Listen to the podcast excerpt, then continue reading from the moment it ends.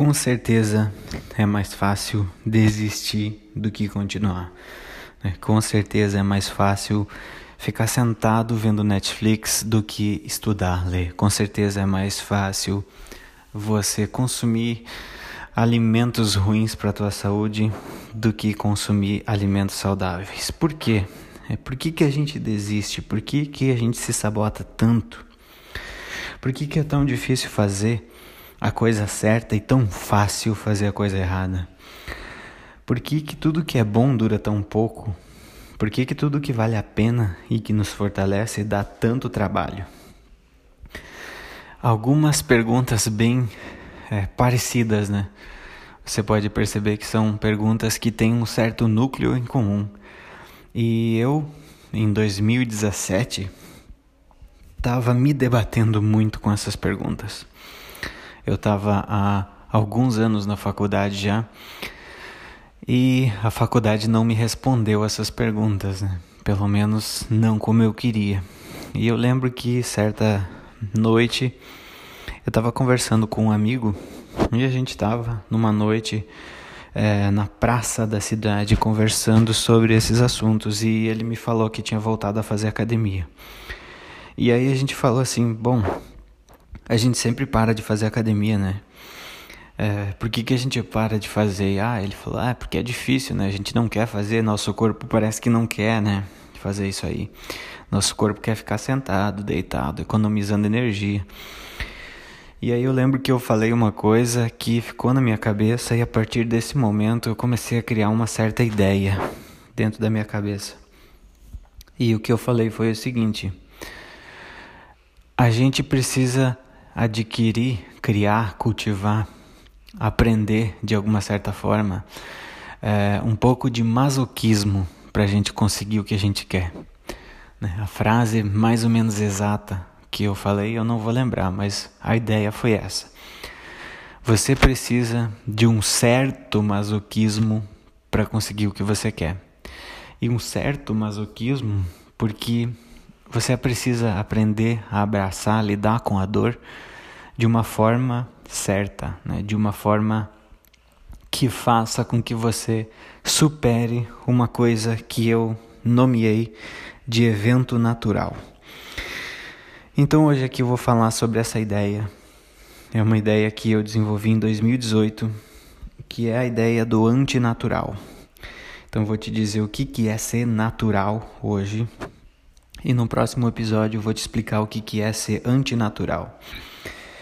Então, nesse dia eu criei essa ideia de que para você ter algum certo tipo de sucesso em algum projeto, você precisa cultivar uma certa é, postura diante da dor, né?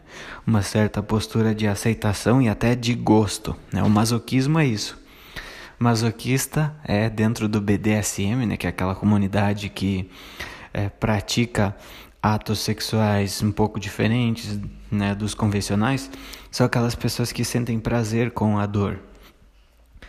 São as pessoas que sentem prazer com que o outro inflinja a eles dor. E não porque eles gostam simplesmente da dor, né? Alguns estudos apontam e alguns estudiosos desse tema apontam que essas pessoas gostam de lidar com a própria ansiedade diante da dor. Ou seja, essas pessoas elas gostam de superar os seus limites de suportabilidade da ansiedade. Né? Então, seria por isso que essas pessoas gostam de sentir dor. E você né, para você conseguir o que você quer, geralmente você vai precisar também dessa postura. Então, por que, né? Por que, que a gente tem que cultivar essa postura de abraçar, lidar e até gostar da dor, né? Para a gente conseguir fazer alguma coisa difícil. Porque o nosso corpo nosso cérebro, a nossa biologia e a nossa cognição, elas são programadas para algo que não é mais o, o algo que a gente vivencia. O nosso cérebro, a nossa sociedade e a nossa tecnologia não evoluem da mesma forma. Então é por isso. A gente tem um cérebro muito preguiçoso que evolui a passos muito, muito, muito lentos.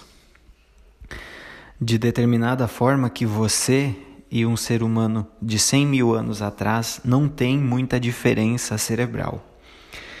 Mas a sociedade de 1900 para cá tem sete vezes mais seres humanos né, na sociedade. A gente tem sete vezes mais pessoas. Isso significa que a nossa sociedade evoluiu em termos de números, né? Sete vezes. Em termos de costumes, a gente saiu de uma sociedade tradicional, onde tudo era regrado e pronto para uma sociedade onde tudo é volúvel, né? é rápido, é urgente, é instantâneo. A nossa tecnologia, eu lembro quando eu ia na, na escola, a gente usava disquete. Né? Os nossos celulares, da época que eu era criança, eram os tijolões. Né? O nosso aparelho de TV era um tubo gigantesco. Então você veja, a nossa sociedade e a nossa tecnologia evoluem de maneira muito exponencial. O nosso cérebro e a nossa biologia evoluem a micro, micro, micro passos. Né? Então, o que, que a gente tem? A gente tem uma defasagem entre a sociedade e a tecnologia e o nosso cérebro e as nossas tendências.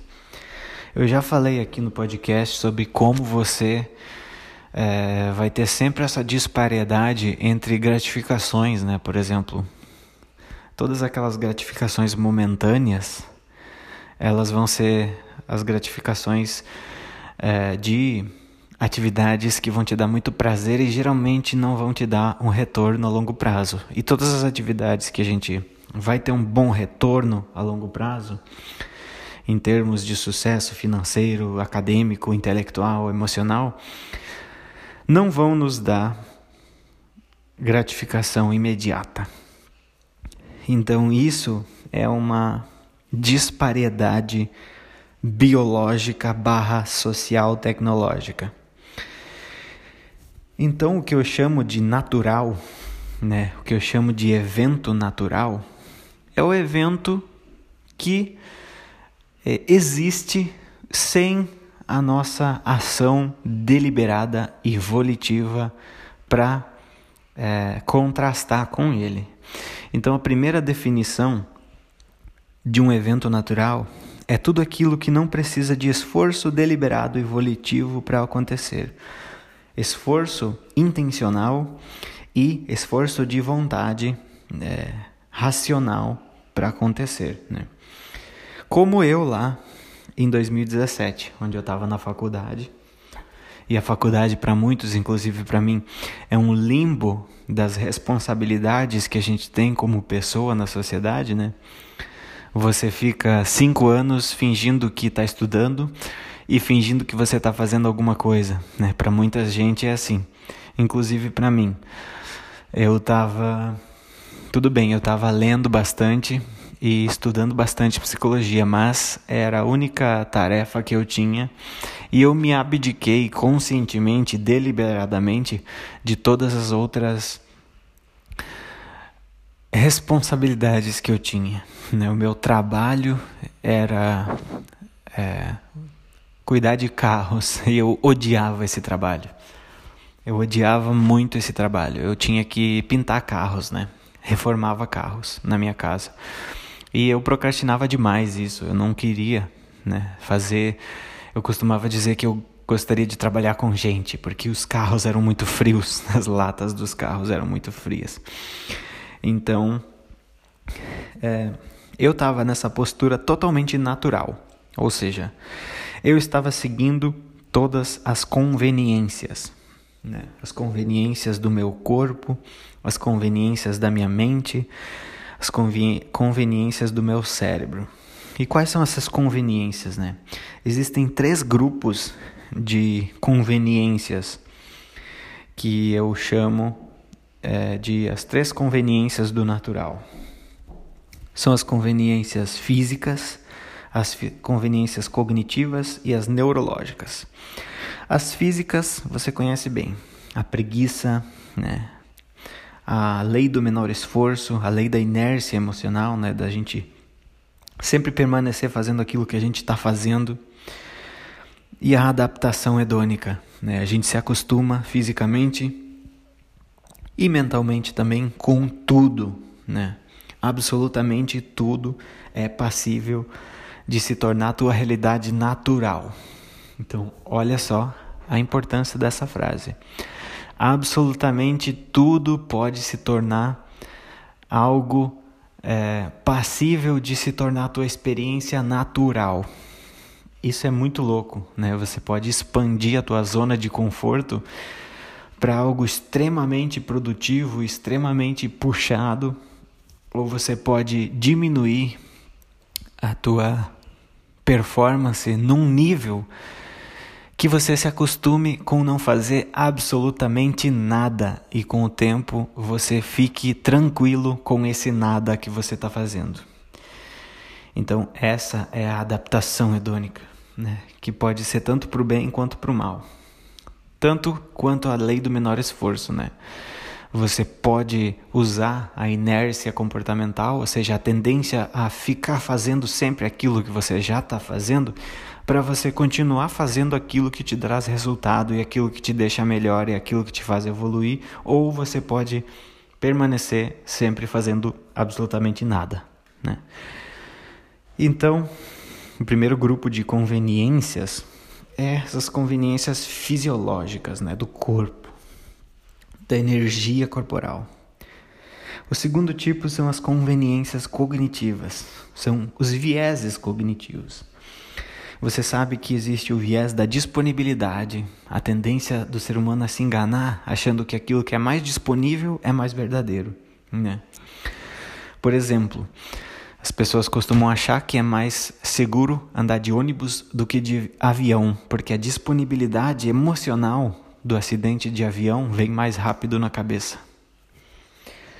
Sendo que as estatísticas provam o contrário a negatividade, né? Negative bias, viés negativo. A gente foca nas coisas mais negativas por questões evolutivas.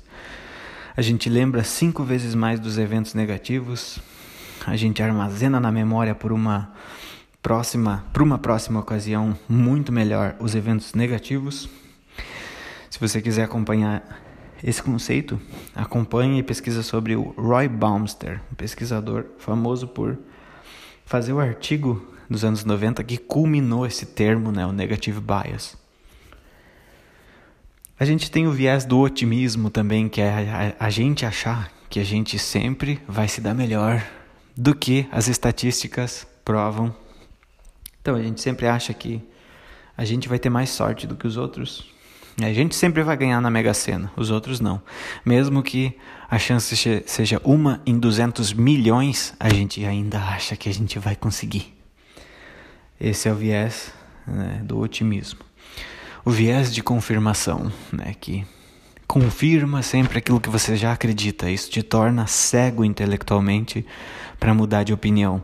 Isso te torna cego intelectualmente para você ampliar os teu, teus horizontes cognitivos e intelectuais. Atenção, né? A nossa atenção também tem uma certa é, preguiça, né? Principalmente agora nas redes sociais, onde já, já virou quase um evento natural você ficar rolando o feed sendo interrompendo, sendo interrompido a todo momento, né? E tem também as distorções cognitivas, que são os erros de pensamento, né? Pensamento tudo ou nada, pensamento catastrófico, né? Todas aquelas coisas que eu falei na palestra, no episódio número 2 desse podcast aqui. Tem as tendências neurológicas, né? As conveniências neurológicas, que é o segundo grupo. O terceiro grupo, desculpe. Primeiro grupo, físicas. Segundo grupo, cognitivas. Terceiro grupo, neurológicas. Existe um conflito entre os dois cérebros que a gente tem. a gente tem um cérebro é, no hemisfério esquerdo e um do hemisfério direito. Eles têm funções compartilhadas e algumas funções que um lado exerce mais do que o outro. Se você for ver em pacientes que sofreram a separação dos dois hemisférios, você vai ver que eles têm duas realidades diferentes. O cérebro humano, dividido em dois setores, hemisférios, faz com que cada um deles tenha uma ideia sobre a vida da pessoa diferente e muitas vezes conflitante. Existe um estudo muito famoso que está descrito no livro do Sam Harris, no livro Waking Up, se não me engano, que é o livro, a tradução seria Despertar, eu acho. Que um guri que sofreu a separação, né, um menino que sofreu a separação dos dois hemisférios, é perguntado através do esquema que consegue fazer essa separação, né? Eles mostram no olho esquerdo uma mensagem e pedem para a mão direita escrever a mensagem, né? Tapando o outro olho, isso faz com que a pessoa consiga receber a mensagem só por um lado do cérebro, porque a visão, tudo, né, no nosso cérebro é separado, né, pelos hemisférios. Então tudo aquilo que entra num ouvido é processado no outro lado do cérebro, enfim. E perguntam para esse menino: "O que que você quer ser quando crescer?". O cérebro dele responde piloto e o cérebro, o cérebro esquerdo dele responde piloto e o cérebro direito responde outra coisa.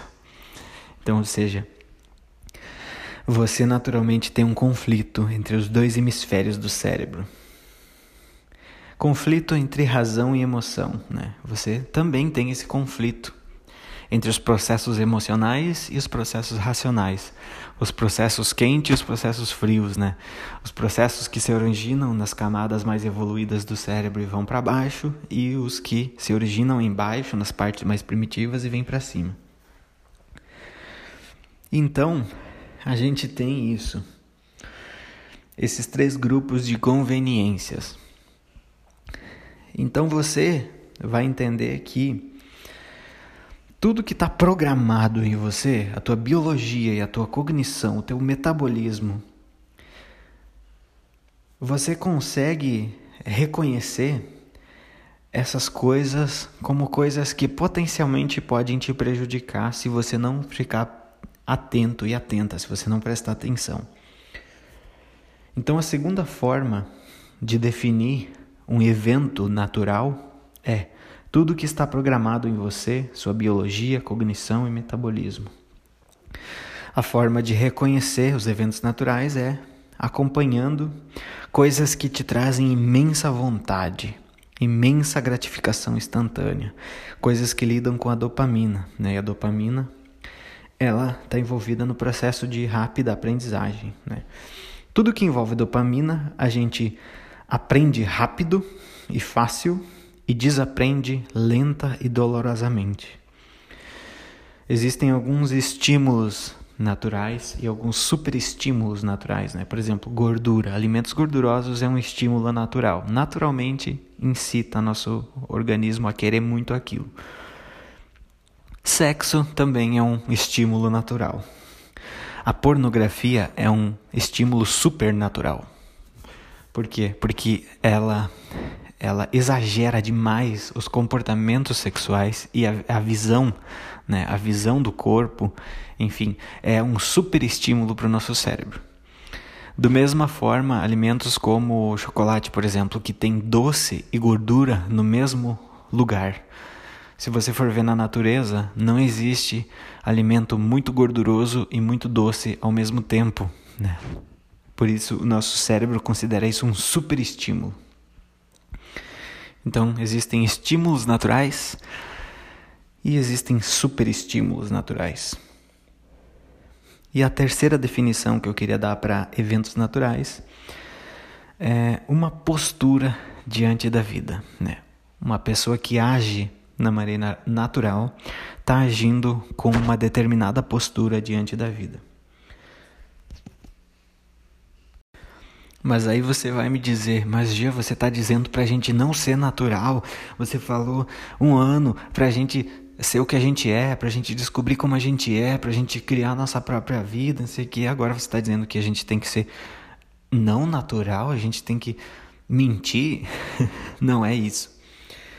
O que eu estou dizendo é que se você permanecer como você sempre foi, se você permanecer como seu cérebro quer, se você permanecer como teu corpo quer, se você permanecer como teu sistema neurológico quer, se você permanecer como teu sistema cognitivo quer, você nunca vai desenvolver algo além do que aquilo que a grande imensa maioria das pessoas desenvolve.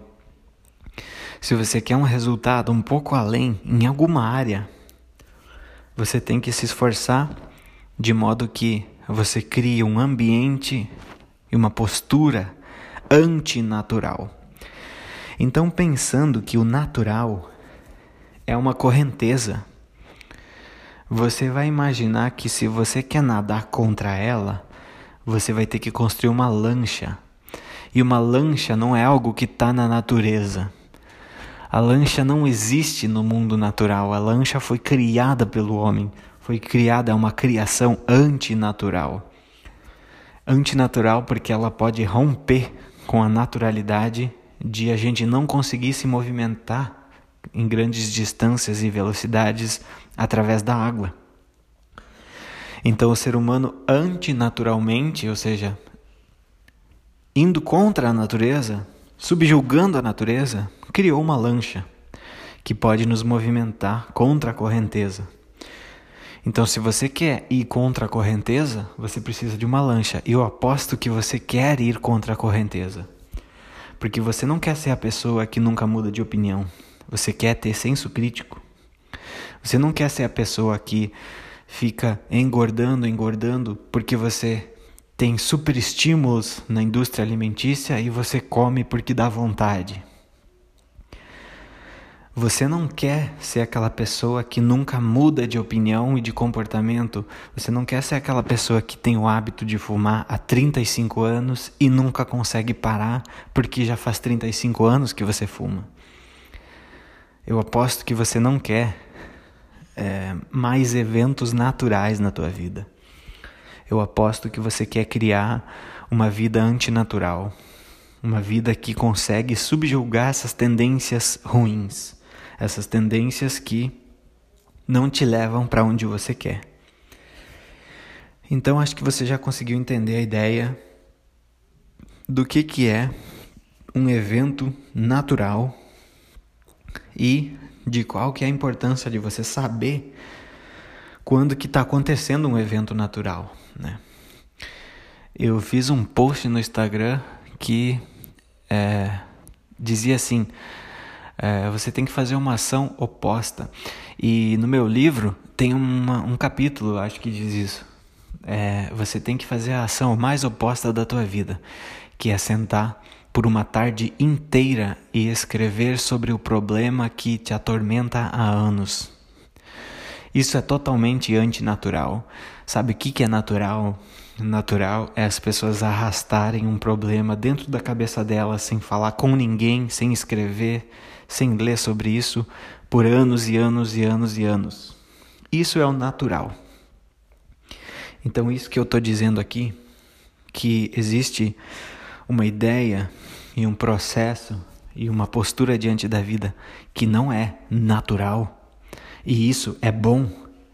Acho que você consegue entender quando você imagina que é muito mais fácil não resolver os teus problemas, é muito mais fácil permanecer, é muito mais fácil faltar academia, é muito mais fácil maratonar Netflix, é muito mais fácil isso, isso e aquilo. Você entendeu a ideia. Então, a gente desiste. A gente desiste porque a gente não tem um esquema antinatural, uma mente antinatural, uma visão do futuro antinatural e a gente não alinha nossa história de vida. A gente não alinha as coisas que a gente está sentindo, pensando.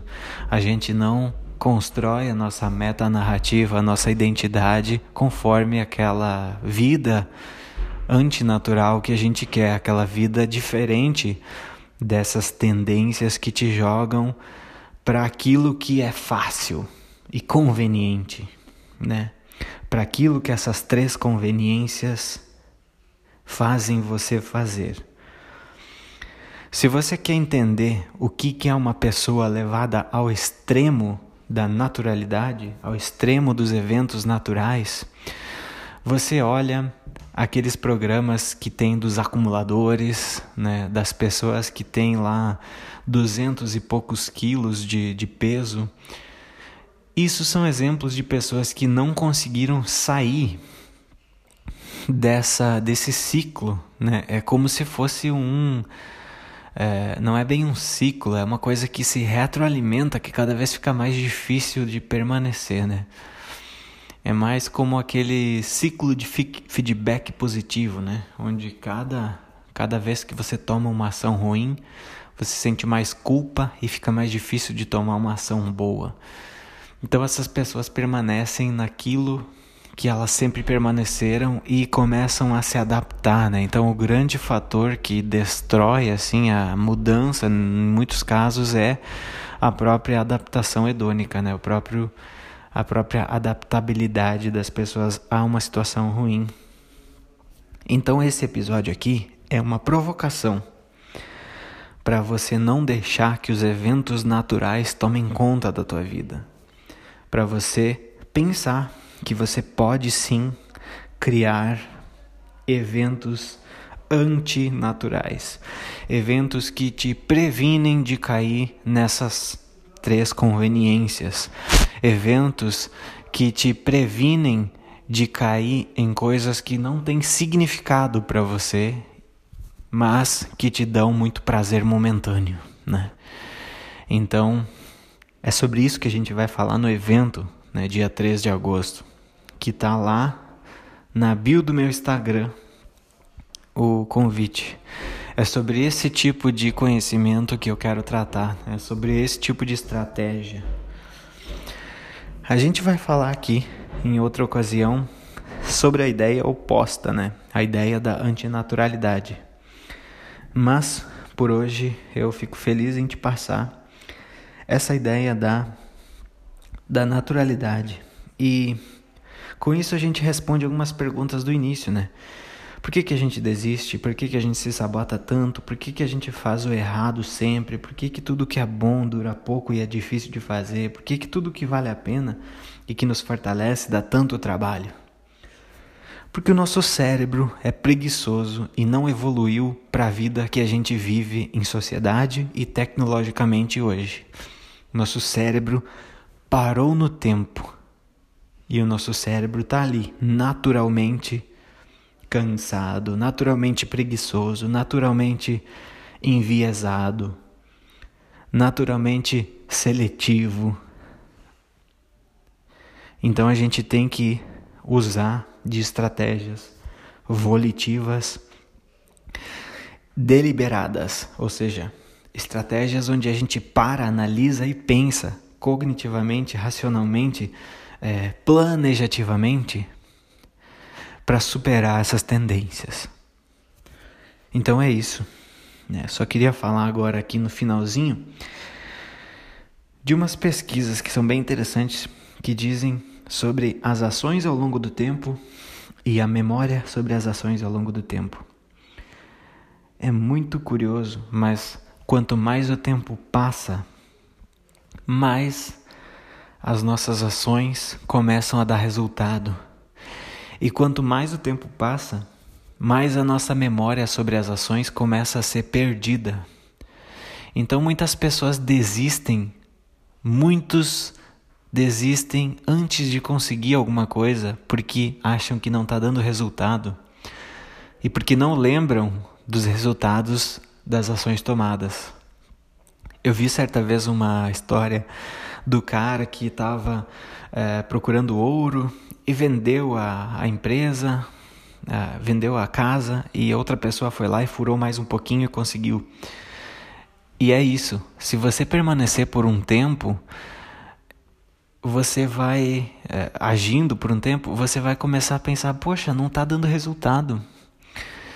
E você vai começar a esquecer das coisas que deram resultado. E como o resultado, o gráfico do resultado é como se fosse um X, né? Resultado subindo e memória das ações descendo. E forma um X bem no meio do, do gráfico. Então você vai ver, bom, o resultado maior você vai ter lá daqui a 10 anos. Só que a memória das ações que você tomou e das, dos resultados pelas ações que você fez vai caindo. E somado a isso, essa postura antinatural, ela, ela mostra para as pessoas o seguinte: eu não vou conseguir, eu não vou mudar nunca. E aí as pessoas começam a desistir. Então eu quero que você fique claro para esse conceito. Vou repetir aqui a definição dos eventos naturais. Tudo que não precisa de esforço deliberado ou volitivo para ocorrer. Tudo aquilo que está programado em você, na sua biologia, cognição ou metabolismo. Como reconhecer esses eventos? Geralmente são acompanhados de uma imensa vontade, uma imensa gratificação imediata. Geralmente são antecipados por dopamina. Geralmente a dopamina antecipa que você vai ter um evento natural. E também existem os superestímulos e os estímulos, né? Então, olha só como existe conhecimento por trás do sucesso acadêmico, profissional, do sucesso intelectual, do sucesso emocional. Existe conhecimento por trás disso. Por isso que eu coloquei lá no meu YouTube a seguinte frase: entre você e a vida que você quer está um conhecimento que você ainda não tem, né? E é esse conhecimento que eu te trago aqui. Então é isso, eu sou Jean, psicólogo escritor e esse foi mais um episódio do nosso podcast. Se você quer terapia, palestras, consultoria, pode falar comigo lá no Instagram, Jean Alessandro Oficial. A gente faz também podcasts personalizados para tua empresa.